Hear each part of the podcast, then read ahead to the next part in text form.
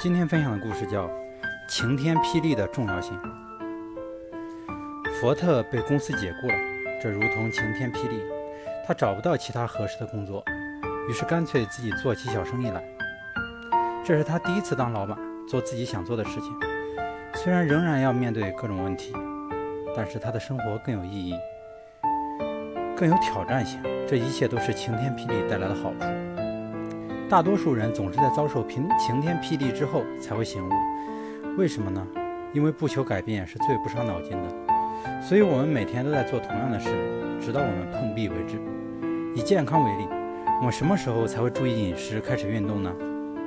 当我们百病缠身的时候，当医生说你如果再不改变生活方式，你就死定了，突然间我们就有了动改变的动机。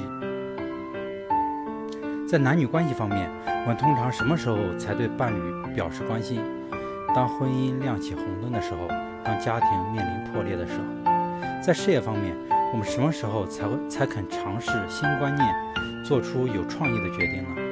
当我们没有钱付账的时候。我们什么时候才会体会到为顾客服务的重要性？当所有顾客都走光的时候。只有在到处碰壁的时候，我们才学会人生最重要的课题。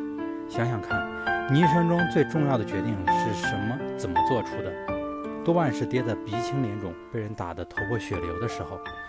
那时你会告诉自己：“我恨透了过苦日子，恨透了被人当成皮球一样踢来踢去，恨透了做一个平庸的人。我一定要出人头地。”成功的时候，我们会大肆庆祝，但是也只有在这种情况下，我们才会从中吸取教训。仔细想想，晴天霹雳往往是人生的转折点。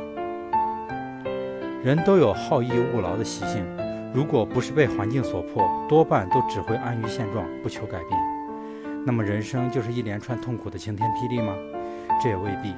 上帝通常都是用温和的警告来警惕我们，当我们对他的警告置之不理，他老人家才会重重地敲一下锤来。其实。